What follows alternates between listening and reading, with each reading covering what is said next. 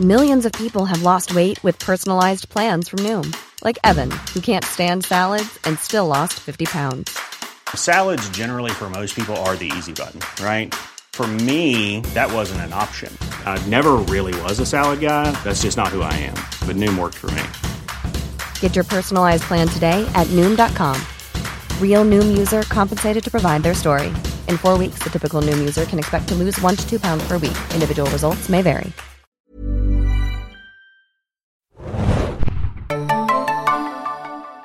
Ahoi, hoi, liebe Serienjunkies da draußen und willkommen zu einem neuen Podcast zu The Last of Us. Ich bin Adam und mit mir wieder dabei ist... Cordyceps, Hannah hier, moin moin. Oh Gott. Wir besprechen heute schon die dritte Episode von The Last of Us Long, Long Time, der HBO-Serie, die äh, uns in den ersten zwei Folgen schon begeistert hat und, Spoiler, vielleicht in der dritten Folge noch mehr begeistert. Ja, bei Sky könnt ihr sie natürlich auch sehen, Sky Go, Sky Q und Wow und ab 6. März dann auch bei Sky Atlantic.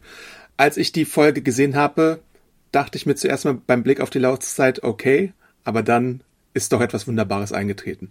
Aber bevor wir dazu kommen, es gibt noch viel, viel Feedback, was sich aufgestaut hat, denn eure Reaktionen auf unseren Podcast waren amazing, muss man ja dazu sagen. Äh, und Hannah hat da etwas gesammelt für uns. Genau, also wir sind ja leider ein Tick zu früh. Wir sind eigentlich zu früh dran für Feedback, weil wir ja gerade in der Vorproduktion sind wegen Urlaub. Das ist aber auch die letzte Folge, die wir vorproduzieren werden. Also ab Folge 4 sind wir wieder auf Normal Time und ihr könnt uns weiterhin ganz viel schreiben, was dann natürlich auch eingebaut wird, inhaltlich in die Folge, die dann auch, sag ich mal, öffentlich zu sehen ist. Also nur noch der Hinweis, heute ist der 19. Januar, auch andere News oder ähnliches werden wir natürlich noch nicht verarbeiten zur Serie. Aber ja, ihr habt wirklich, ihr habt so viel geschickt. Ich, ich weiß ja nicht, Adam, man denkt ja manchmal so, man produziert auch so für den, fürs Nirvana, oder? Also manchmal habe ich das Gefühl, Ja. das geht so raus und who cares?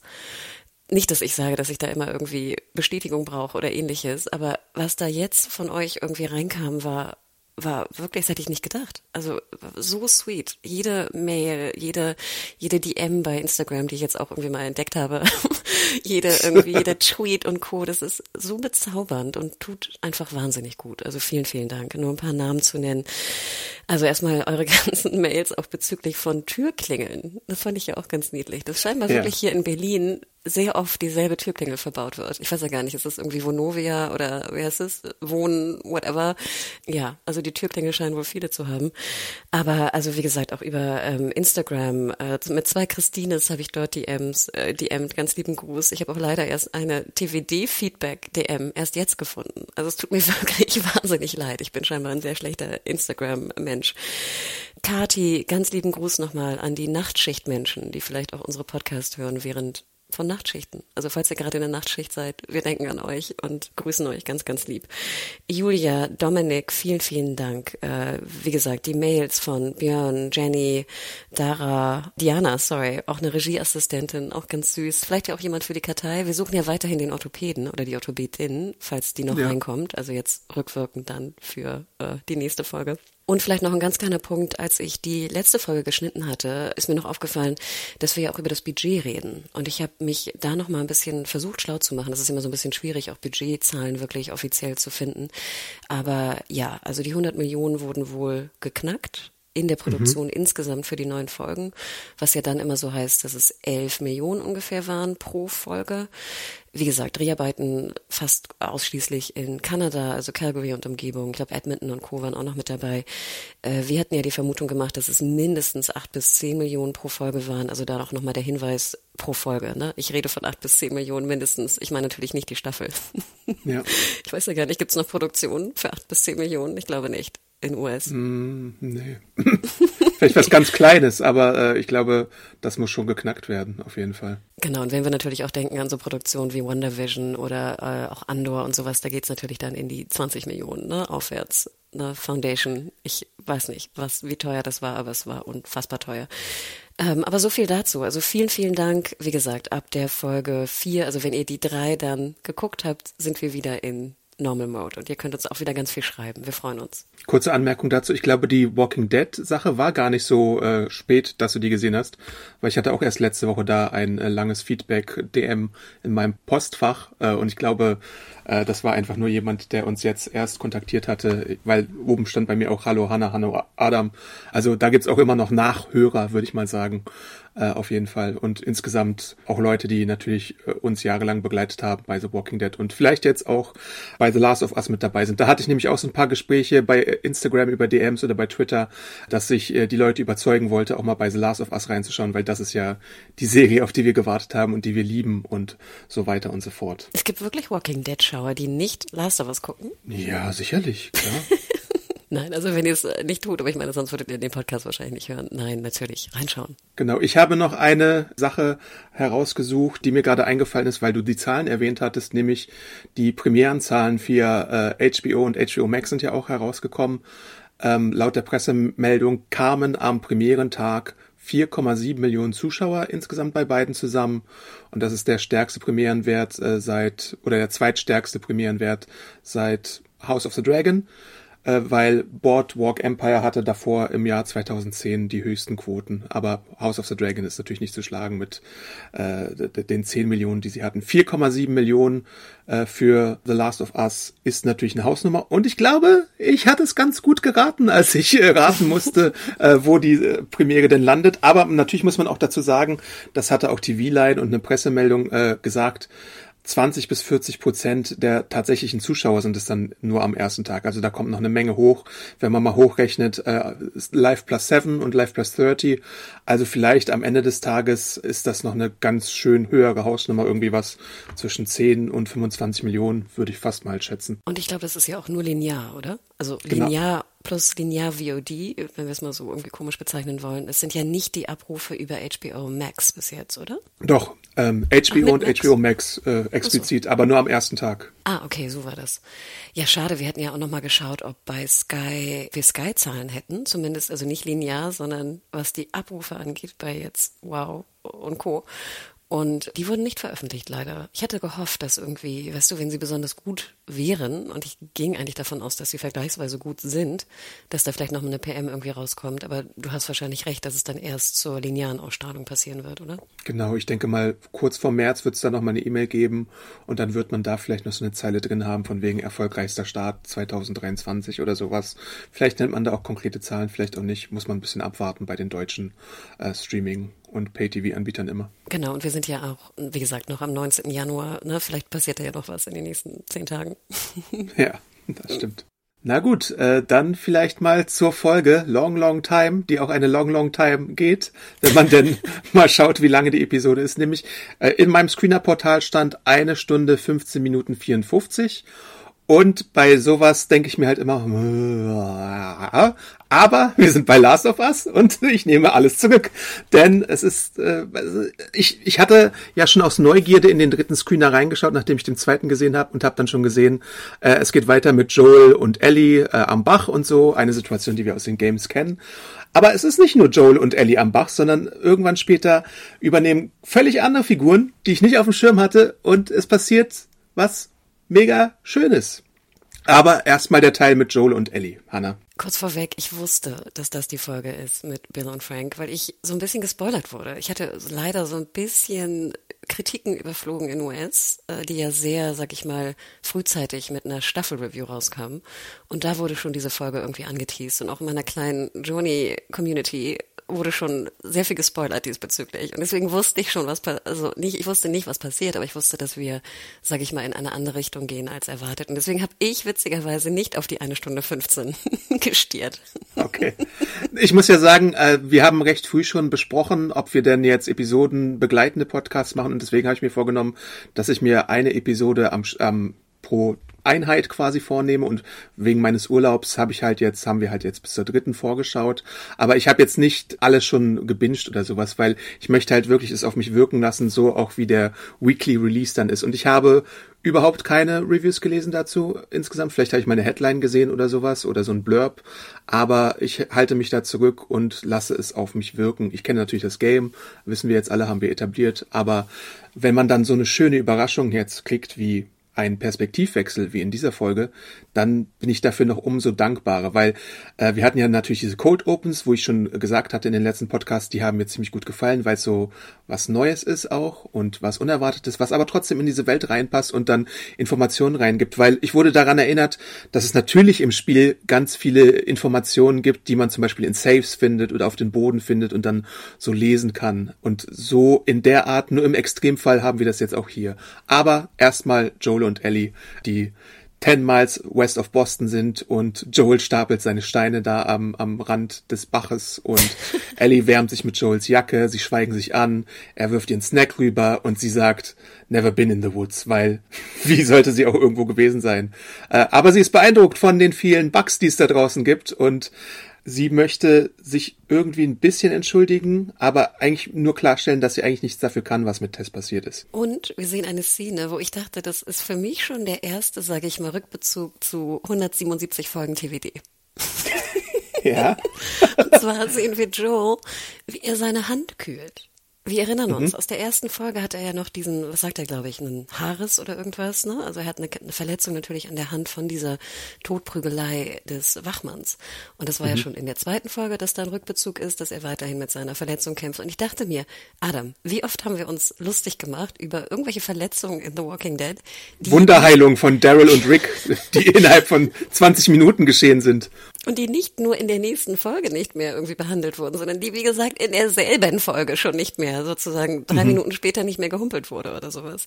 Und ich dachte mir, ja, Jogman und Mason, lasst ihn einmal die Hand kühlen. Nur um uns nochmal zu erinnern, dass Verletzungen ja auch ätzend sind. Und gerade in so einer Welt, oder weißt du, wenn da auch viel Schmutz reinkommt und ich weiß nicht was, also jetzt bei so, bei so einer Verletzung der Schmutz vielleicht nicht so wichtig, aber das ist einfach scheiße. Sorry. Ich werde sehr viel renten heute über TVD, verzeih. aber nicht über The Last of Us. Oder nur wenig wahrscheinlich. Und ich liebe ja den Running Gag, der auch in dieser Folge, glaube ich, mehrfach erscheint. Immer wenn eine Waffe zu sehen ist, eine Schusswaffe, und Ellie fragt, kann ich die Waffe haben, dann dann sagt immer Joel, nö, hau ab. Das liebe ich irgendwie. Das war jetzt schon fünfmal bestimmt in den drei Folgen drin. Aber immer wieder sagt er ganz entschieden, nope, du darfst nicht. Es steht ein fünfstündiger Hike vor den beiden an und es sieht so ein bisschen so aus, als würde es beide nicht jucken. Äh, fünf Stunden irgendwo wandern würde mich fertig machen persönlich, aber ich bin da vielleicht auch nicht die, die, die, der Gradmesser für sowas. Was ist dein längster Hike, den du jemals gemacht hast, Hanna? Uch, ich bin, also ich würde sagen, die fünf Stunden würde ich vielleicht aushalten, aber ich bin überhaupt keine Hikerin. Ich hasse sowieso irgendwo rumlaufen und ich weiß, es gibt so eine, so eine urbane Legende, aber es ist wirklich passiert, dass ich irgendwann mal in Australien bei einem Hike war und wir so eine Tour gebucht haben und ich hatte Flipflops an. Oh, oh. Wie viele Blasen hattest du danach? Oder blutige Füße? Na gut, ich bin ja mit Flipflops groß geworden, deswegen würde ich behaupten, kann ich auch Basketball spielen in Flipflops. Aber ja, ich sage also, Hiken hoch vor allem in Flipflops ist echt extrem ätzend. Aber äh, ja, also es war ziemlich bescheuert von mir. Ich bin auch überhaupt keine Hikerin. Aber wie du schon sagst, ich meine, wir sind ja in einer anderen Welt. Wir, wir sind in einer anderen Welt, wo die Menschen natürlich ganz andere Dinge haben tun müssen. Und gerade wenn du so ein Schmuggler bist wie, wie Joe, wird er das sowieso können. Und auch Ellie in ihrer Polizeischule wird ja sehr viel trainierter sein, als wir es sind. Zu meiner Ehrrettung muss ich sagen, dass ich auf einer Klassenfahrt einmal, so achte Klasse ungefähr, da hat uns unser Lehrer dazu verdonnert, eine Wanderung zu machen in Österreich, denn wir sollten von Wien nach Salzburg wandern. Und das waren 37 Kilometer. Und es waren dann halt auch tatsächlich, glaube ich, so fünf, sechs, sieben Stunden oder so. Und zum Glück gab es dann am Ende der Tour den Bus, der uns zurückgebracht äh, hat und nicht der Hike, den, den wir dann nochmal über uns ergehen lassen mussten. Aber da ging es halt auch durch schöne grüne Wälder und äh, Wegesränder und so. Genauso wie bei Ellie und Joel so ein bisschen. Äh, diese wunderbaren Naturshots, die wir hier sehen, äh, die haben mich jetzt zum Beispiel beeindruckt, nachdem wir ja in der zweiten Folge so die zerbombte Stadt gesehen haben. Jetzt ein bisschen mehr die grünen Wälder und die Natur, die sich die Welt zurückgeholt hat. Nature is Healing, wie es so schön in dem Meme heißt. Und nebenbei gibt's natürlich auch noch so, solche Fragen wie, wie hast du eigentlich die Narbe an deinem Kopf bekommen, Joel? Und er erzählt halt auch, dass ihn jemand äh, angeschossen hat, aber verfehlt hat. Und dann gibt's dann so diese typische Ellie-Bemerkung, you suck at shooting maybe und so.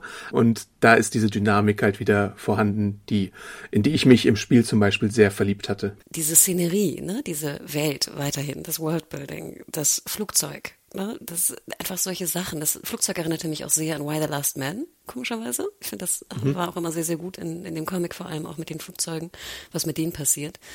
Und diese, wieder diese Darstellung, dass ja Ellie eigentlich ein Kind ist. Und das, also Ja. Kind slash Jugendliche, Teenie, die natürlich auch einfach rumlabert und Fragen stellt permanent. Und das finde ich ja auch immer ganz schön, ne? Dieses, diese Joel dagegen einfach, der natürlich überhaupt keinen Bock hat zu reden, aber dann trotzdem ja auch anfängt, sich so ein bisschen zu öffnen und dann ja auch versucht, wieder eine Erklärung zu finden für den Ausbruch der Pandemie. Ja. Die nächste Szene ist dann ein Raiden beziehungsweise ein Looten eines alten Stores, wo Joel auch etwas untergebracht hatte, was er wiederfinden musste. Äh, natürlich findet Ellie da in einer schönen Szene eine alte Mortal Kombat Arcade Maschine und nerdet darüber ab. Und ich glaube, es ist auch eine Anspielung auf etwas, was äh, in einer späteren Folge kommen wird, Stichwort Riley. Denn sie äh, erzählt von einer Person, die das ganze Ding ziemlich gut gemeistert hat. Und äh, nebenbei muss Joel halt suchen, wo er seinen Stuff gelassen hat und sie hat halt den Eindruck, ah, du bist alt und hast vergessen, wo du es gelassen hast. Ja, dieses ist ja auch so ein bisschen so ein Running Gag, ne, im Game. Nein, total süß. Aber dann auch wieder so typisch Ellie, ne, dass sie natürlich auch selber rumluschert. Und ganz ehrlich, Adam, wärst du in diese Kuhle gegangen? Nein, das tatsächlich nicht. äh, aber manchmal braucht man ja auch so, so dumme äh, Entscheidungen und so, so ein bisschen sich in Gefahr begeben in so einer Serie oder in einem Stoff einfach, damit du die Gefahr noch ein bisschen besser äh, darstellen kannst. Und Ellie trifft dann natürlich auf einen begrabenen Pilzkopf, wie ich sie in meinen Reviews jetzt nenne offiziell, weil ist eine gute Beschreibung. Ich weiß nicht, manchmal infected ist ein bisschen doof, äh, aber sie schaut sich dann natürlich den das Wesen genauer an und sticht, also schneidet erstmal mit ihrem Messer in den Kopf hinein, um ihre Neugier zu befriedigen und dann sticht sie natürlich auch und äh, bringt ihn ins Nirvana sozusagen. Wahnsinn. Also erstmal, wie gesagt, allein, sorry, ich habe Kuhle gesagt, wahrscheinlich ist es eher ein Keller, ne? Oder sowas. Aber das sagt ja auch schon sehr viel aus über den Charakter von Ellie. Das hatten wir ja schon auch in der letzten Folge besprochen, dass das einfach ein, ein wahnsinnig, ne, you, you got some balls, Sister. Absolut. Und sie klettert darunter, es ist dunkel, dann hört sie dieses Geräusch natürlich. Ich wäre sofort auf diese Tonne gehüpft und wieder rausgehüpft, wenn ich da überhaupt hochgekommen wäre. Ich weiß gar nicht, wie ich da hoch hätte ziehen Ja. können. Aber nein, wie du schon sagst, sie, die Neugierde ist da und natürlich auch die, ich weiß gar nicht, die Faszination auch, ne? Und auch Ja. diese, dieser, ich meine, da auch erstmal dem auch so ein Pilzkopf, einem ehemaligen Menschen da irgendwie den, den, das, das Messer in den Kopf zu rammen. Boah, ja. Aber sie findet ja auch ein paar Tampons.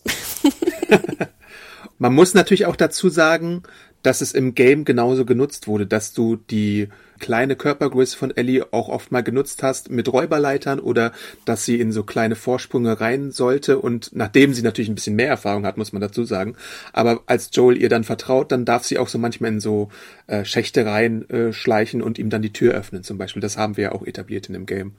Und kurz danach stellt Ellie jetzt, weil sie ja auch auf diesen Pilzkopf getroffen ist, vielleicht motiviert, die Frage, wer war eigentlich Patient Zero und wie kam es denn überhaupt dazu, äh, dass diese ganze Pandemie so schnell ausbrechen konnte, weil das ist ja mega rasant passiert. Äh, Joel sagt, Freitag äh, war der Tag und dann haben Leute irgendwie Flour oder Sugar oder Pancake Mix gegessen und dann äh, hat, sind ein paar Stunden vergangen und am Montag war schon alles vorbei irgendwie. Äh, Wir erinnern uns an die erste Folge, wo ja hier die indonesische ähm, Forscherin ja auch sagt oder fragt, ne, wo es ausgebaut Zweite sei. Folge war das. Zweite Folge, verzeih. Und er auch sagt, das ist eine, eine, was war das, eine Weizen, war das eine Weizenfabrik? War es Weizen oder Grain? Ich weiß gar nicht mehr genau. Grain, glaube ich, war es, ne?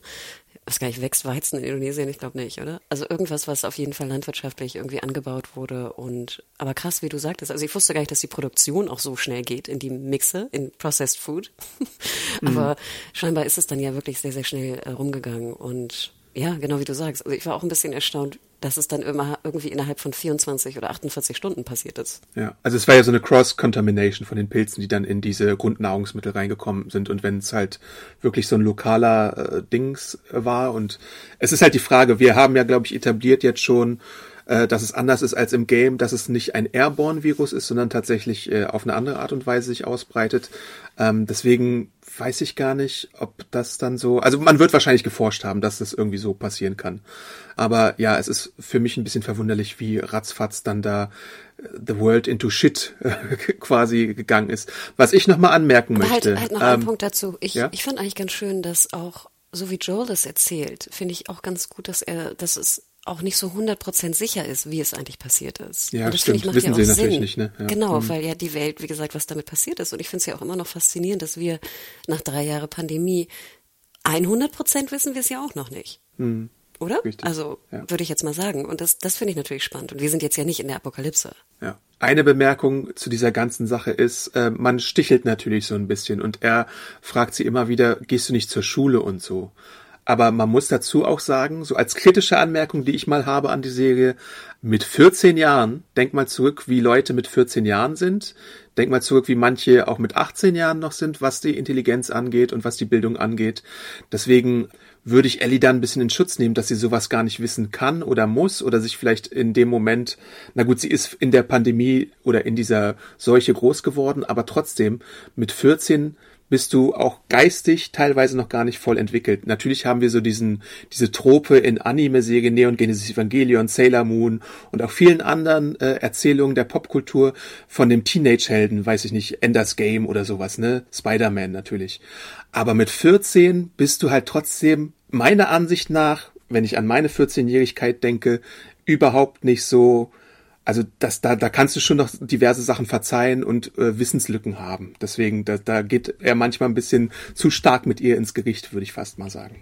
Ich bin da immer so zwiegespalten. Ich habe das Gefühl, ich war ziemlich bescheuert mit 14 und wusste Ja. nichts. Und wenn ich heute Ja. so meine kleinen Cousinen sehe, dann habe ich immer das Gefühl, die sind mit 14 und 15 schon total weit und klug und wissend. Deswegen, ich, Mhm. ich kann das irgendwie schlecht einschätzen. Aber wenn ich, ja, ich gebe dir recht, wenn ich auf mich schließe, habe ich das Gefühl, ich wusste nichts mit 14. Und ich finde, Mhm. You know Ellie nothing, wirkt- Hannah Huge. Ja, wirklich. ähm, und ich habe das Gefühl, Ellie wirkt ja auch sehr klug. Also auch in allen Fragen, die sie stellt. Und ist ja auch jetzt nicht so, nicht so verhuscht. Weißt du, also ich habe das Gefühl, mit 14 war ich noch so ganz schüchtern und habe wenig gesagt irgendwie. Keine Ahnung. Ja. Also, aber ja gut, ich denke, das macht ja auch nur deutlich, vielleicht, dass Joel einfach auch mit Kindern in der letzten Zeit wenig zu tun hatte. Ja, das Und zu tun haben wollte, sagen wir es so. Aber schreibt uns doch mal Feedback. Das würde mich mal interessieren. Wie wart ihr mit 14? wart ihr ein Kid Genius oder wart ihr ein bisschen awkward und wusstet nichts? Weil oftmals ist es ja wirklich so, mit 14, wer weiß denn schon, was er in, in Abiturzeiten oder nach der, oder zur Ausbildung sein möchte oder was er studieren möchte. Ich glaube, das kommt alles erst ein bisschen später mit 16 oder 18. Bei vielen vielleicht auch erst noch später, wenn sie vielleicht ein Grundstudium haben oder so. Ist nur meine These, aber gerne podcast.serienjunkies.de an uns äh, dazu schicken. So, weiter geht's mit einer Szene, die dann äh, den Atem so ein bisschen stocken lässt, denn sie kommen an einer, an einem Ort vorbei, wo Joel möchte, dass Ellie es nicht sieht, denn wir haben äh, menschliche Überreste zu sehen oder wir sehen menschliche Überreste, die nicht infiziert waren, sondern vom Militär quasi getötet worden sind, weil Joel erklärt, wie es denn war kurz nach dem Ausbruch, als die Soldaten kamen und in die kleinen Städte reingingen und manche Leute evakuierten, aber wenn kein Platz war und auch nicht Infizierte wurden dann einfach äh, getötet auf bestialische Weise, muss man ja einfach so sagen. Ja, erschossen, ne? Es ist so wie so ein Erschießungsmassengrab. Also, boah, da kommen ja auch so äh, andere Erinnerungen logischerweise hoch. Und ich dachte mir auch so zwei Sachen, Adam. Wie süß irgendwie, dass Joel sie eigentlich schützen will davor. Ja. Und sie es natürlich nicht zulässt, weil sie einfach auch zu cool und abgeklärt ist. Wie gesagt, ich meine, sie hat gerade, eine, was sagst du, einen Pilzkopf, ein Messer in, in den Kopf gerammt. Also, Genau. ne, da wird sie das nicht stören oder hat schon Schlimmeres gesehen. Wir sehen sozusagen dieses furchtbare Massengrab mit den, mit den Kleidungsstücken und du siehst dann diesen sehr smoothen, finde ich, äh, Schnitt zum, zur, zum Rückblick von dem Stoff, also das, das Kleid, was die Frau dann trägt mit dem Baby. Und da dachte ich auch so, ach, so, was für ein Übergang. Mm. Und genau wie du sagst, weißt du, wie bitter eigentlich, dass dann irgendwie entschieden wird, okay, ihr kommt in die QZ und ihr werdet einfach hier erschossen am Rand. Genau, und Ellie fragt ja auch, äh, why kill them and not leave them be, because uh, dead people can't be infected. Also das ist halt die wirklich zu rationale, militaristische Sicht auf diese ganze äh, Weise. Ja, schon, schon harter Tobak. Und dann geht's halt in den Flashback 30. September 2003 und der Einführung von äh, Nick Offermans Figur Bill, als alle weg sind, schlägt dann irgendwie seine Stunde. Wir haben einen harten tonalen Bruch, würde ich fast sagen. Chipper Musik und sowas und er tankt voll, fährt ab zu Home Depot mit seinem Drahtschneider, bricht überall ein, macht sich den Wagen voll, der Strom ist ganz schnell weg und äh, er ist halt unser Prepper King, den wir jetzt kennenlernen in einem äh, von mir nicht erwarteten Rückblick, weil das Game ist ja tatsächlich so, wir haben natürlich Sarah am Anfang und dann haben wir Joel und dann haben wir später noch was anderes, aber ich glaube, sonst spielen wir ja nicht zum Beispiel Bill im Game, oder? Das ist eine Neuerfindung für die Serie. Genau, ich habe mir es nochmal angeschaut, wenn wir jetzt schon darauf eingehen wollen. Genau, wir treffen auf Bill und er erzählt auch von, also, ja, ich glaube, wir dürfen jetzt das Spiel spoilern, oder? Also Ja. ich, wir machen es jetzt einfach. du triffst auf Bill, ne? Man läuft dann dann so wild durch diesen Ort ähm, und er hat auch seine Fallen und überall versteckt. Das ist alles ein bisschen abgerockter als im. Ich glaube, ich hatte Bill nämlich mit Robert verwechselt beim letzten Podcast und deswegen kam jetzt bei mir so ein bisschen die äh, Konfusion zustande. Ach, deswegen, weil ich fragte mich mal die ganze Zeit, Robert ist doch schon längst vorbei, deswegen war ich so ein Ja, ja, ja. Deswegen dachte ich den Tripwire und so, ich habe ich hab die Namen verwechselt und die Figuren. Ah, deswegen, okay. Und Bill, genau, sie treffen auf Bill und Bill ist natürlich auch so, so ein, also so ein Prepper, fast Prepper-Dude, nicht ganz so gut, wie gesagt, wie hier, seine Prepper-Fähigkeiten und er erzählt auch von Frank und wir sehen auch nachher, wir laufen dann daran vorbei, wo Frank sich erhängt hat. Und er erwähnt es auch explizit, dass das sozusagen sein Partner war. Ähm, und es ist sehr berührend. Auch die ganze Zeit hier Bill und Ellie pucken sich immer so ein bisschen an. Ist auch ganz witzig, also wenn man das so sagen kann in der Szene. Es gibt auch einen Brief nachher, aber dann fahren sie weg mit dem Auto und falls du dich erinnerst, äh, das Auto springt nicht an. Also die Batterie muss erst geladen werden beim Fahren sozusagen beim mhm. Rollen. Und dann schiebst du mit Bill zusammen als Joe das Auto an und der war kaum lauter infected auf dich zu. Er ah, ja. sitzt am mhm. Steuer und dann, also als ich das jetzt gerade im Rückblick noch mal mir anschaute, nur also die Games-Szene, mein Puls war auch wieder irgendwie viel zu hoch. Und dann äh, springen sozusagen beide auf die ähm, Haube hinten da auf die auf die Ladefläche und äh, man rollt und fährt dann sozusagen weg aus dem Ort. Aber es ist es ist Wahnsinn. Aber du hast mehr erfährst du nicht. Du erfährst nur, dass Bill also eine Art Prepper Survivalist ist und dass er einen Partner hatte, der sich umgebracht hat. Ja, und wir haben dafür eine und Fast, Adam, Sie äh, machen's. Sie machen jetzt wirklich diesen Mehrwert, weißt du? Sie sagen einfach, ja. nein, jetzt haben wir die Möglichkeit, die Geschichte sozusagen von einer anderen Seite zu beleuchten. Und ich dachte mir, wie genial bitte. Genius. Mit, mit einem fast so ich habe leider nicht ganz auf die Zeit geachtet, aber ich würde sagen, so die Hälfte mindestens der Episode, vielleicht so 40 Minuten oder so, sind dann Frank und Bill und ihrem Kennenlernen gewidmet. Er, also Frank, fällt in eine Falle von dem Prepper, der auch natürlich einen äh, Stolperdraht und eine Selbstschussanlage auf seinem Anwesen hat, äh, der, der begleitet wird von Creams White Room. Äh, wir sehen äh, ihr Kennenlernen, ihr zartes und äh, ihr erstes Mal quasi, wie sie dann wie ein altes Ehepaar miteinander Zeit verbringen. Und mein Gedanke dazu war, Last of Us hat ein eigenes San Junipero gemacht. das ist beautiful.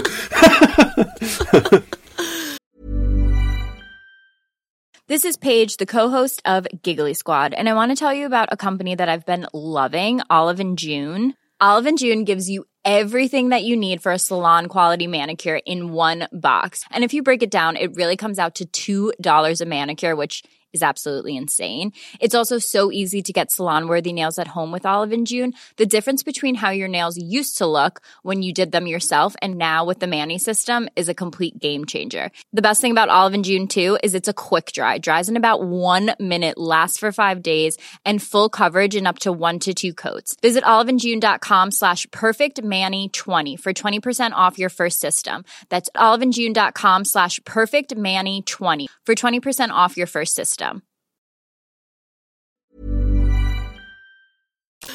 Ich, mein erster Gedanke war, Erstmal, ich weiß nicht, ob du es gesehen hast, wenn wir so seinen, seinen Prepper-Raum da unten sehen, wo er, glaube ich, äh, ne, sich versteckt hat, weil die, weil die Leute natürlich ja alle wegtransportiert werden. Da siehst du in dem, in dem Regal so ein Magazin ganz in Emmers. Okay. Das ist mir aufgefallen. Du hast mir ja noch ein Video geschickt mit den 90 Easter Eggs aus der ersten Folge. Ganz ja. ehrlich, da wird mir schwindelig. Da wird mir schwindelig, ja. beides zu gucken, weil es mir too much ist. Ich bin schon froh, dass ich ganz in M aussehe. Oder Poster, die ich nicht sehe. Aber das fand ich sehr schön. Auch so ein paar Sachen, die man auch einsammelt. Da war ja so ein, ich weiß nicht, so eine Flasche mit Sulfat. Ich habe keine Ahnung, was du immer brauchst, um Sachen zu bauen und sowas. Also da waren viele Rückbezüge.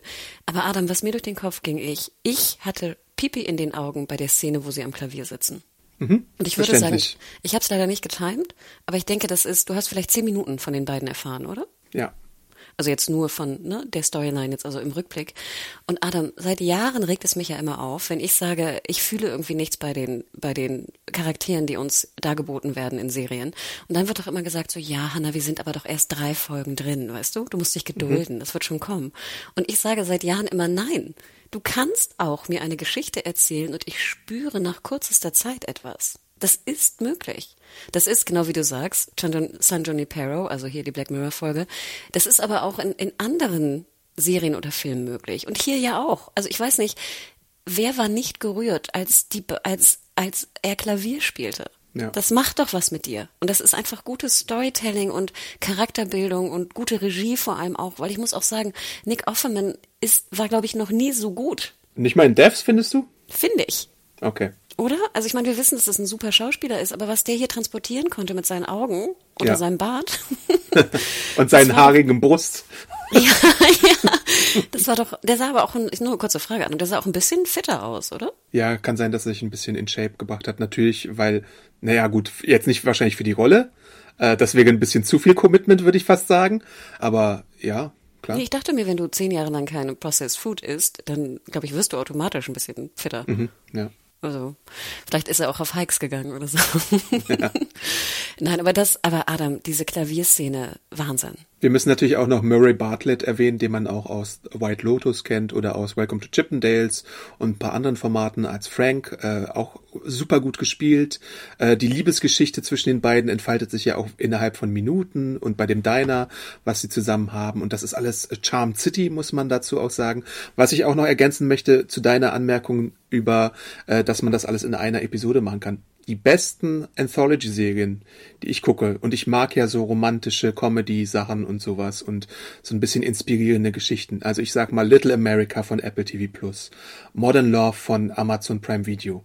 Solche Geschichten, die schaffen das ja auch in einer halben Stunde oder in 45 Minuten dann eine richtig berührende Story zu machen. Und da ist dann wieder der Walking Dead Bash drin. The Walking Dead hat es halt teilweise dann in den späteren äh, Staffeln nicht mehr so doll geschafft, uns äh, solche Charaktere wie, äh, was weiß ich, wen es da noch gab. Rosita hat man am Ende geschafft, aber über weite Strecken hat man sie vergessen oder äh, es war halt irgendwann so, dass das Ensemble so angeschwollen ist, dass man halt Figuren einfach missachtet hat oder nicht mehr äh, Screentime gegeben hat, aber hier wirklich in ganz kurzer Zeit eine wunderbare Liebesgeschichte, eine berührende Liebesgeschichte, eine Pippi in den Augen Liebesgeschichte zu schaffen, die bemerkenswert ist. Anders kann man es fast gar nicht sagen. Ja, also, nochmal, also ähm, das sind zwei Männer, das sind zwei äh, mittelalte, ältere Männer, weißt du? Vollbärtige Männer. Und Mhm. trotzdem schaffst du es zu 100 Prozent. Sorry, ich habe dich unterbrochen. Erzähl weiter. Äh, nee, ich war eigentlich schon bei meinem Punkt jetzt. Also ich hätte jetzt vielleicht noch ein bisschen erklärt, was noch passiert. Ähm, Noch einen Punkt äh, würde ich gerne anfügen zu TVD. Genau das ging mir auch durch den Kopf. 177 Folgen, Adam. Wir sind jetzt in Folge 3 von The Last of Us und sie nehmen, machen den Rückblick und erzählen uns den Hintergrund von einem Charakter, den wir noch gar nicht kennen. Und wir haben doch jahrelang, jahrelang, ich weiß gar nicht, ich hätte gerne so einen Zusammenschnitt aus dem Podcast, uns einfach nur gewünscht, auch eine Rückblickfolge mal zu sehen. Zuletzt ja auch zum Beispiel von Yumiko und Magna. Weißt du, wo wir doch erfahren haben, dass sie sich irgendwie aus einem, aus einem, aus einem Prozess oder so kennen, ne? Dass äh, Yumiko sie, glaube ich, verteidigt hat oder sowas. Und dachte ich mir, dann zeig Ja. mir das doch mal. Zeig mir doch mal diese Vergangenheit der beiden. Ihr habt, wie gesagt, ihr habt 177 Folgen. Ich will doch lieber diese Vergangenheit von diesen beiden Charakteren sehen, als dass ihr durch den Wald lauft und stolpert. naja, wir mussten ja Pope und Lea erzählen, Hannah. Das war doch wichtiger, als sowas dann mal äh, Screentime zu schenken. Weißt du, und da denke ich mir immer, und hier, Last of Us, sie machen es in Folge drei. Sie geben uns den, den Rückblick. Und was, es macht mich so traurig, dass man einfach. Und ich finde es halt noch, noch viel bemerkenswerter bei The Last of Us, weil sie eigentlich nur neun Minuten, neun Folgen äh, Real Estate haben, um ihre Geschichte des ersten Games zu erzählen. Und dann leisten sie sich den Luxus und sagen halt, stopp, hier haben wir diese Geschichte, die wollen wir euch mal erzählen. Guckt euch das mal an, heult dabei und dann ist alles äh, ja gegessen erstmal.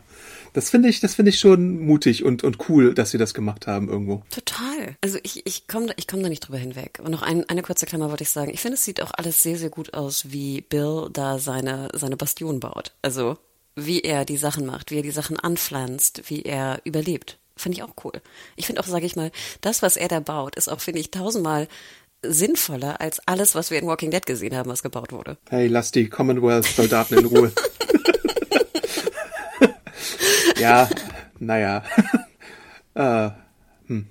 Und es erinnert natürlich an das Spiel, das muss man auch dazu sagen. Ich glaube, äh, es, diese, diese Region sieht im Spiel halt fast genauso aus mit dieser Sackgasse oder was und so äh, ein paar Häuser nebeneinander. Und Frank ist ja dann auch der Mann für äh, die Renovierung von bestimmten Stores, also dem der Boutique oder dem der Buchhandlung und dem Furniture Store, glaube ich, äh, die er da in Schuss bringen möchte. Und er möchte ja dann auch irgendwann, dass die beiden mal Gäste empfangen. Und wir sehen halt über diesen Zeitraum von 2003 bis 2000, ja was auch immer, also erstmal so three years later. Und da streiten sie sich natürlich auch drüber, äh, wie ihre Beziehung verläuft. Ähm, Bill glaubte ja auch zum Beispiel, dass 9-11 ein Inside-Job war und so und dass alle im Government äh, Nazis sind, während Frank dann eher so ein bisschen der liberale Part äh, der, äh, des Couples ist.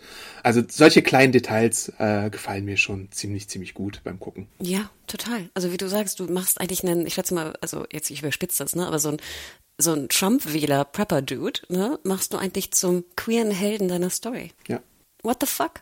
Wie cool ist das denn? Ja. Und dann fand ich es aber auch sehr schön, genau wie du sagst. Äh, ne, wir wollen sozusagen Gäste empfangen und ich rede mit der Lady auf dem äh, im Radio. A nice lady. genau. Da hatte ich so kurze Erinnerungen auch so in Fear the Walking Dead, ne? Und auch an Walking Dead, weil diese ne, Radiogeschichten sind natürlich auch immer spannend, ob das jetzt Fallen sind oder nicht. Und Bill ist ja, sage ich mal, auch ein bisschen ne, dagegen. Und jetzt, Adam, haben wir endlich auch die Antwort auf meine Frage, warum man Anna Torf so alt gemacht hat. Ja. Weil du den Rückblick hast von vor zehn Jahren. Ja. Und wir sehen sozusagen die wunderschöne, natürlich äh, 40-jährige Anna Torf. Und ich dachte mir auch so, auch Joe sieht natürlich ein bisschen fitter aus. Und ich liebte diese Szene. Ich liebte, wie die beide so, sag ich mal, klassisch in dieser Apokalypse da draußen sitzen und irgendwie essen. Bill mit seiner Knarre. Ja, die Knarre, das ist das Schärfste, ey. Und dann sozusagen Tess und, und Frank natürlich irgendwie bonden und das Haus zeigen und sowas. Und ich dachte mir, oh Gott, ich, ich, ich liebe es einfach so sehr. Und auch dieses Detail, dass sie draußen essen, weil Bill so ein so ein Verfolgungswahn hat und eigentlich niemandem vertrauen möchte, aber Frank dann Tess was drin zeigen möchte und er dann halt so halb ausrastet. Aber man sieht dann halt auch, dass Bill und Joel durchaus Gemeinsamkeiten in ihrer Grumpiness haben und das ist auch wieder so ein ah, so ein herrlicher Charaktermoment, wo sie dann bonden darüber. Äh, also Joel macht ja dann auch so den Case, was in der Quarantine Zone äh, für Annehmlichkeiten gibt oder dass man äh, Handel betreiben könnte und sowas. Hanseporn vielleicht auf ganz Yep. kleinem äh, Niveau. Ja, und Books und Medicine könnte man da austauschen, wenn man wollte, aber Bill ist halt so ein bisschen ein Isolationist, würde ich ihn fast nennen. Also jemand, der sich vom Rest der Welt eigentlich gerne abschotten möchte. Äh, Frank ist halt das Gegenteil. Da er möchte sich öffnen, er möchte auf jeden Fall zumindest mit den beiden eine kleine Partnerschaft oder einen Austausch haben. Und das ist halt auch ziemlich nice wieder. Nein, und Handel ist ja immer gut. Ne? Hanseporn ist immer gut, weil du siehst hier, äh, ne, der, der Zaun kann ne, befestigt werden, sehr, sehr gut befestigt werden sogar. Ja, sonst, Wie- sonst so geht er in einem Jahr kaputt. Und sie kriegen, ne, Erdbeerseeds, also, also total süß, diese Erdbeerszene allein. Und ich denke ja auch, ich meine, du Ich dachte ja erst mal mal- kurz, es wäre ein Radieschen gewesen, sorry. Bis dann, bis dann so der nächste Zoom kam und sie Erdbeeren genascht haben. Hashtag Strawberry äh, Gay Couple. Äh, fünf Sterne. Ähm, ja, also äh, ist schon, schon sehr, sehr, sehr süß. Nein, und das, das war so, weil du, du, du, du willst ja dich auch austauschen. Es ist ja auch einsam, wenn du, du willst ja auch Input mal haben, weißt du? Irgendwie, Mhm. menschlichen Input von, von anderer Seite. Und ich fand auch, dass Tess und Joel, dass deren Beziehung da auch ein bisschen deutlicher wurde irgendwie, wo ich Ja. dachte, ach wie schade, ich hätte mir so gewünscht, dass sie da irgendwie in ein anderes Haus einziehen und mit denen, mit denen da zusammen wohnen. Ja, das dachte ich auch ganz kurz, dass sie vielleicht mal so wie- lost wie die anderen irgendwie dann nebenan kurz wohnen und dann ausprobiert wird, äh, ob das vielleicht was ist für die oder nicht. Aber wahrscheinlich ist es von, von der Regierung her nicht möglich gewesen oder so. Man musste ja wahrscheinlich auch alles unter der Hand machen und im Geheimen und so und äh, mit den Codes, die wir ja dann auch später lernen, die hier etabliert werden. Also viele Vorsichtsmaßnahmen auch, die getroffen werden, damit diese Treffen überhaupt erst zustande kommen können. Ja, und dann kommen natürlich die Raiders. Joe warnt ja auch vor, ne, vor Raiders und Co. Mhm. Wir dürfen nicht vergessen, dass das natürlich auch da draußen weiterhin besteht. Und da dachte ich auch, was für eine krasse Action-Szene. Ja, es ist eine krasse Action-Szene. Ich habe mich da nur eine Sache gefragt. Also Frank wacht ja auf im Jahr 2013. Äh, nee, Moment, kommt es jetzt schon? Erstmal kommt diese Erdbeerszene im Jahr 2013, wo sie zusammen joggen gehen und sowas, ne? Aber dann kommt diese äh, Action-Szene richtig, denn die Raiders sind da, es ist eine regnerische Nacht und man könnte meinen, dass Frank zuerst aufwacht, aber Bill ist schon längst am Verteidigen seines seiner Straße sozusagen. Und da habe ich mich halt gefragt, okay, Bill ist ein Badass, er hat so ein Scharfschützen-Scope-Ding, er schießt auf die Eindringlinge, sein Zaun hat natürlich Elektromaßnahmen oder Gegenschutzanlagen, es brennt auch wie wild und so, aber trotzdem steht er leider ein bisschen töricht mitten auf der Straße herum. Also wenn du mehrere Angreifer hast, dann gibst du denen natürlich ein Ziel, wenn du statisch auf der Straße stehst. Und das fand ich dann ein bisschen schade. Das ist dann nur fast folgerichtig, dass er dann erwischt wird im Bauch. Und ich dachte auch ganz kurzzeitig, dass sie ihn da schon töten, weil ich wirklich vergessen hatte, was im Game mit ihm passiert ist. Nein, das dachte ich natürlich auch. Also würde ich mich da einfach in die Mitte der Straße stellen? Ich würde da oben aus dem Fenster schießen oder so. Also das sah ja so aus, ob das Haus auch irgendwie die Sicht hätte irgendwie auf den Zaun. Also und wie du sagst, er hatte ja sogar einen einen, einen Scope obendrauf, ne? Also, mhm. und dann trugen die beiden auch noch weiße T-Shirts, wo ich denke, du bist ja super gut zu sehen in weißen T-Shirts. Also nein, ich fand das auch ein bisschen wild. Ich dachte mir auch, dass Frank ganz schön tief schläft. Ja.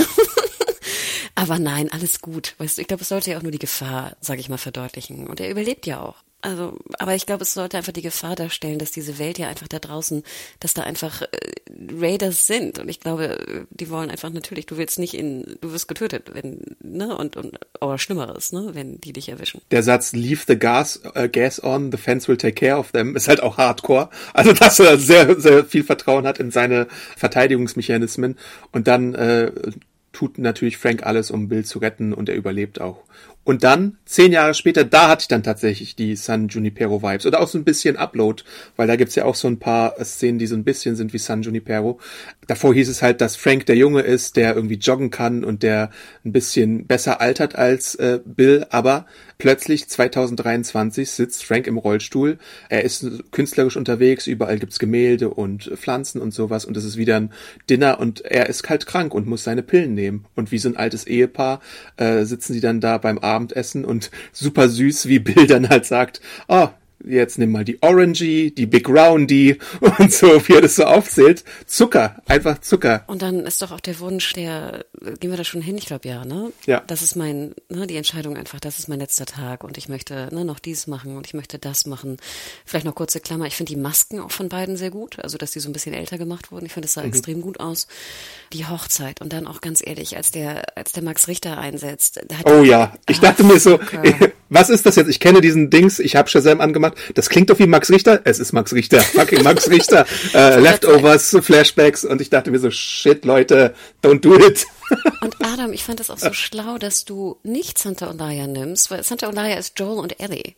Und mhm. du brichst damit und du nimmst ein anderes Stück, weil das jetzt einfach ein anderes Paar ist sozusagen. Mhm. Und das fand ich so toll. Also Paar jetzt im Sinne von andere Charaktere.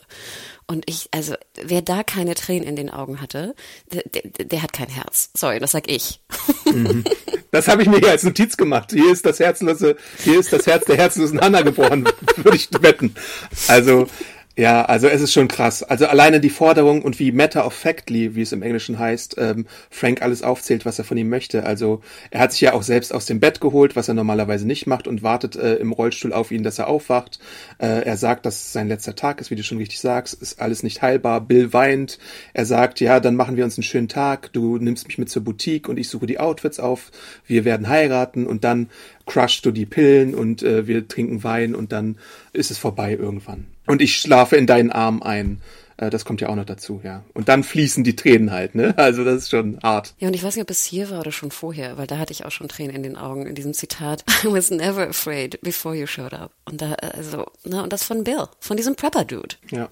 Ja, und dann erfahren wir natürlich auch, dass, äh, nein, der Wein schon vorher sozusagen, ja, bestückt wurde und dass ähm, Bill auch sterben möchte. Ein Romeo und Romeo-Moment, äh, den wir da haben. Denn he is old, he is satisfied, you were my purpose. Also da gibt's schon alleine diese Dialogszenen, die hardcore geil sind. Äh, ganz großes Tennis, was hier abgeliefert wird. Ja, und so nachvollziehbar. Weißt du, auf allen Ebenen nachvollziehbar. Ich habe das Gefühl, es wird auch, es wird, natürlich ist es auch, ne, also er sagt ja auch, ne, es wird jetzt sehr romantisch und sowas, aber es ist jetzt, ich finde, man kann alles zu 100 Prozent nachvollziehen. Und nochmal, wir sind jetzt, wie gesagt, wir haben, wir kennen diese beiden Charakteren erst seit, Charaktere erst seit 30 Minuten. Ja. Und dann macht die Serie etwas, was in den Games ganz klassisch ist. Also, wenn sie denn mal irgendwo woanders hinblenden, dann gibt's, gibt's halt so einen Exkurs und dann gehen sie zurück und wir sind jetzt zurück bei Joel und Ellie auf der Straße und er kennt natürlich den Code und wir erfahren, dass das, was sie gesucht haben, sie genau zu Bill aufs das Anwesen treibt und Joel hat halt keine Ahnung, was passieren wird und ist überrascht. Und Ellie findet den Brief, der hinterlassen wurde. Und da ist dann, da war für mich noch viel mehr der Tränenmoment da, als Joel reagiert auf das alles. Weil er sich dann so kurz entschuldigen muss und ich dachte mir so krass. Wer schneidet Zwiebeln in meiner Umgebung? Was soll das? Hör auf damit. Ja, und der, der Brief ist natürlich sehr, ich weiß gar nicht, ob ich ihn fast einen Tick on the nose finde, aber es steht ja sozusagen explizit drin, ne? One person to save and protect. Und dann nochmal explizit keep Tess safe. Ja. Und ich weiß nicht, ich würde wahrscheinlich dann jetzt eher am Ende der, der Serie wieder darauf zurückkommen und dies besprechen. Aber nein, es hat natürlich funktioniert. Und genau wie du sagst, da auch Pedro Pascal, ne, der Blick, das ist einfach, äh, das ist einfach zu gut. Da ist nichts, ja. da, da, kann man nichts gegen sagen. Aber man muss schon noch auf, ein bisschen inhaltlich auf den Brief eingeben, denn ähm, er sagt ja, I used to uh, hate the world and now I was happy when I met Frank sozusagen und dann eine Person, die man rettet, kann irgendwie alles verändern und das ist halt irgendwo ein bisschen da die zentrale Botschaft, die jetzt auch schon in der dritten Episode an uns weitergeleitet wird, denn Joel merkt ja dann halt auch, ja, jetzt wird's ernst, dieses Kind könnte vielleicht wirklich in dem Fall, auch wenn ich davor schon 500 Mal gehört habe, dass es irgendwie Hoffnungen gibt auf Heilung oder sowas, könnte jetzt vielleicht der Schlüssel zur Zukunft der Menschheit sein.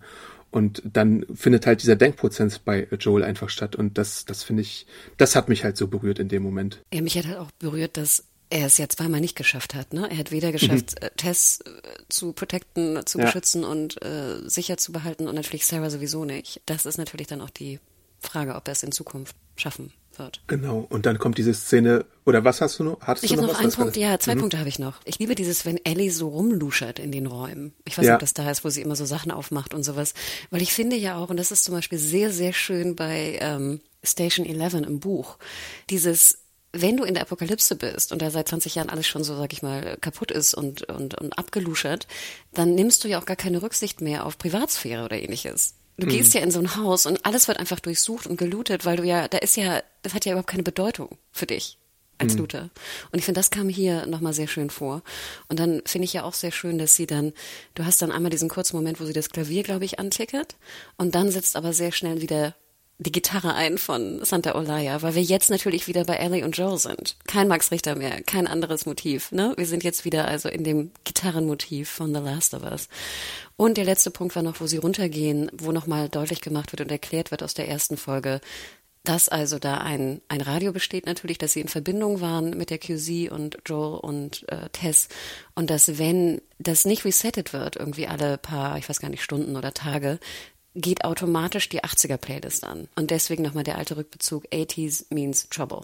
Du hast jetzt äh, schon vorgegriffen zu Punkten, die danach noch hätten kommen sollen, aber ich wollte erstmal noch den Part klarstellen. Er sagte dann, show me your arm. Und dann guckt er sich nochmal an, gibt es jetzt Hoffnung dafür? Dann weiter sie ja explizit ein über den Tommy-Part der Mission und sagt, er war mal eine Firefly und deswegen lege ich jetzt drei Regeln fest. You don't mention Tess ever. Never tell anyone about the condition, also was mit dem Arm ist you do what I say when I say it und dann muss sie ja auch wiederholen, repeat what you say goes. Ähm, und das sind halt die Grundregeln, die jetzt für das, den weiteren Verlauf wahrscheinlich äh, immens wichtig, wichtig werden, die aber natürlich auch, wenn Regeln aufgestellt werden, da sind, um gebrochen zu werden. Machen wir uns nichts vor. ähm, genau. Und dann äh, sieht sie ja auch wieder den, den Workshop von äh, Bill und This guy was a genius und da sind wieder die Waffen an der Wand und sie möchte natürlich wieder und kriegt eine harte Abfuhr, äh, wie, wie ich das liebe. Und dann ist halt natürlich noch äh, vielleicht der witzigste Witz der Episode für mich, weil sie, sie merkt ja auch, dass es äh, heißes Wasser zum Duschen gibt, was ja auch Frank sehr genossen hatte und noch fünf extra Minuten wollte. Und dann sagt sie, ich äh, gehe mich duschen und du solltest auch duschen, weil du stinkst halt echt wie so ein Iltis oder sowas. Das fand ich irgendwie ganz äh, nett und dann sind sie ja auch frisch geduscht und auf den Weg, nachdem sie was, wo ich mir auch eine Notiz gemacht habe, das gefällt dir besonders gut, als sie dann äh, alles mitnehmen, was sie brauchen und eine Liste führen und einpacken ins Auto, dass sie sich halt die Rucksäcke fertig machen, dass sie sich irgendwie ihre Vorräte schnappen, dass sie sinnvolle Sachen mitnehmen, einfach für Klopapier. das, was sie jetzt brauchen. genau. Ein Deo und natürlich die Waffe, Adam. Ja, die sie einsteckt in ihren, in ihren Rucksack, ohne dass äh, äh, Joel etwas davon weiß. Aber auch super süß ist halt dann halt, wie sie ins Auto einsteigt, nicht weiß, wie ein Seatbelt funktioniert und behauptet, oh, it's like a rocket ship oder oh spaceship. Oh nein, ja, it's like a spaceship. Oh Gott, ich glaube, da ging jedem Gamer ja das, das Herz auf, oder? Ja. Aber noch einen Punkt hatte ich, ein ganz eine Kleinigkeit. Und komischerweise dachte ich so, mein Gott, habe ich, das ist mir, das, ich muss dreimal drüber nachdenken, ob mir das gerade richtig auffällt. Sie duschen beide und mhm. was haben sie danach an? Mm, auf jeden Fall neue Klamotten, glaube ich, ne? Ähm, Und kamen dir die Klamotten bekannt vor? Hm, jetzt, wo du es sagst, wahrscheinlich schon, aber ich kann es nicht zuordnen. Nein, weil ich dachte mir schon in den ersten beiden Folgen fand ich ja cool, dass das, was sie anhat, also gerade Ellie, kam mir bekannt vor, aber es war jetzt nicht so 100% wie Game Ellie. Mhm. Ne? Also da waren viele Ähnlichkeiten. Die Chucks natürlich, ne? der bisschen rötliche Hoodie, die Jacke, aber das Hemd war irgendwie ein Tick anders, das T-Shirt. Sie holt auf jeden Ähnlich. Fall ein neues T-Shirt raus, das sieht man ja sehr prominent. Das habe ich schon mitbekommen, ja. Und nachher hat sie das an, was du als Ellie am Anfang spielst an. Also das rote T-Shirt Okay. mit diesem äh, schwarzen Hemd drunter. Und er hat dieses grüne Hemd an, was so, so rot kariert ist oder orange. Und dann dachte ich mir die ganze Zeit, aber warum sieht denn sein Jeanshemd so bekannt aus? Weil am Ende trägt er erst dieses abgeluderte Jeanshemd im Game. Okay. Am Anfang aber trägt er immer dieses grüne Hemd mit diesem ganz leichten Karo-Muster drin. Sorry, also da dachte ich in dem Moment, oh Gott, wie geil, weil ich wirklich am Anfang dachte, ach wie cool, dass sie nicht dasselbe tragen, aber in der Variation. Und jetzt tragen sie aber genau das, was du am Anfang trägst. Die ersten paar Folgen sind dann halt so ein bisschen wie bei einem Superhelden die Origin Story und jetzt ist es halt das wie das ikonische, das kultige, das legendäre Outfit, was man über einen Großteil des Spiels dann wahrscheinlich anhat. Und noch ein Punkt vielleicht aus dem Brief, ne, dass ja auch Bill, sag ich mal, vorgesorgt hat und das Fenster offen gelassen hat. Oh, Ja. Damit es nicht riecht im Ding. Mm, What the fuck? Und das ist ja auch das letzte Bild, ne? Also wir sehen, also sie fahren weg und dann sehen wir nochmal diesen, das offene Fenster und die Vorhänge, die da wehen, äh, wo ich dachte, das erinnert mich auch so ein bisschen an das Ende aus Teil 2 mit dem Fenster. Ich weiß nicht, scheint vielleicht auch ein Motiv zu sein, was Druckmann sehr mag. Aber das hat mich dann auch nochmal gekillt zum Ende. Dass du selbst daran noch denkst. Es gibt ja dann noch diese äh, kleine Sache, als sie im Auto sitzen, äh, dass das Auto natürlich ein MC-Fach hat und äh, erst ist Joel so ablehnt, aber dann merkt er, oh, Linda Ronstadt, leave it on, this is good. Und äh, da freuen sich dann halt auch nochmal und hören gemeinsam ein bisschen Musik, während sie dann Auto fahren. Und ich denke mir halt auch, es ist so, so schön, dass sie halt erstmal, also wie es jetzt strukturiert ist, dass sie erstmal zu Fuß unterwegs sind, dann diesen langen Hike zu zweit machen müssen und jetzt halt diese Autoperiode haben. Also irgendwie gefällt mir diese Struktur, weil du ja natürlich eine riesengroße Distanz auch zurücklegen musst und das jetzt alles äh, zu Fuß zu laufen ist natürlich äh, sehr anstrengend und jetzt haben sie halt erstmal für eine Weile wie weiß, wer weiß, wie lange auch immer, das Auto, äh, mit dem sie dann ein bisschen rumcruisen können. Ja, und bei The Walking Dead hätten wir sie fünf Folgen durch den Wald laufen sehen. Höre jetzt auf. Ich höre jetzt auf. Ja, wir sind ja auch fast am Ende äh, des Podcasts angekommen. Aber ihr merkt wahrscheinlich wieder, die Folge hat uns fantastisch gefallen. Is it possible that we have two five stars episodes in a row? Äh, ja, wahrscheinlich schon. Super duper Ding, muss man einfach sagen. Kandidat für die Episode des Jahres jetzt schon. Ja. Einfach, einfach hammerhart gut. Ich habe nichts mehr dazu beizutragen. Ich bin, ich bin, ich bin fertig. Ich bin fertig sogar auch nach der Besprechung, weil ich weiterhin so emotional, weil mein Herz weiterhin emotional klopft. Dann kommen wir äh, zum Abschluss des Podcasts. Natürlich Feedback könnt ihr uns immer hinterlassen an podcast.segenjunkies.de. Ihr könnt uns Bewertungen hinterlassen bei Apple Podcasts oder bei Spotify, hören bei äh, Amazon Music und vielen weiteren Podcatchern eurer Wahl natürlich. Sagt es weiter an eure Freunde und Verwandte, dass wir Last of Us besprechen wöchentlich. Äh, wir freuen uns über jedes mögliche Feedback und jeden Kommentar. Bei Twitter natürlich auch. Wo findet man dich da, Hanna? Oder bei Social Media insgesamt? Ich bin Ed Hannah Huge bei Twitter und Mediahore bei Instagram und Mastodon. Und du, Adam? Ich bin Awesome Arndt bei Twitter, Instagram und YouTube und ähm, schreibe natürlich auch die Reviews äh, zu The Last of Us bei segenjunkies.de. Und ihr könnt zahlreiche Podcasts auch in unserem Archiv finden, Filmbesprechungen, unsere TV-Bis oder Serien-Bis-Podcasts, die wir ja auch in unregelmäßigen Abständen machen. Äh, vieles zu Marvel und DC, aber auch Lord of the Rings, The, the Rings of Power und House of the Dragon im Archiv und auch The Walking Dead, obwohl wir das knallhart gebasht haben in dieser sehr schönen Episode von The Last of Us. Wir hören uns dann nächste Woche wieder und bis dahin sagen wir ciao. Ciao, ciao. Awesome läuft. Warte, einmal trinken. Es ist immer so süß, du trinkst immer, wenn ich, habe das Gefühl, wenn ich gerade Pause mache. Ja, das ist scheiße. Ich habe schon sehr oft deinen kleinen Gluck einfach wegge weggemacht. Sehr gut. äh, mal sehen, ob. Ich glaube, heute kommt auch kein Paket, aber wir wollen es mal nicht heraufbeschwören. ähm, gut, dann lege ich los. Planning for your next trip? Elevate your travel style with Quince. Quince has all the jet setting essentials you'll want for your next getaway, like European linen, premium luggage options, buttery soft Italian leather bags, and so much more. And is all priced at 50 to 80% less than similar brands. Plus, Quince only works with factories that use safe and ethical manufacturing practices.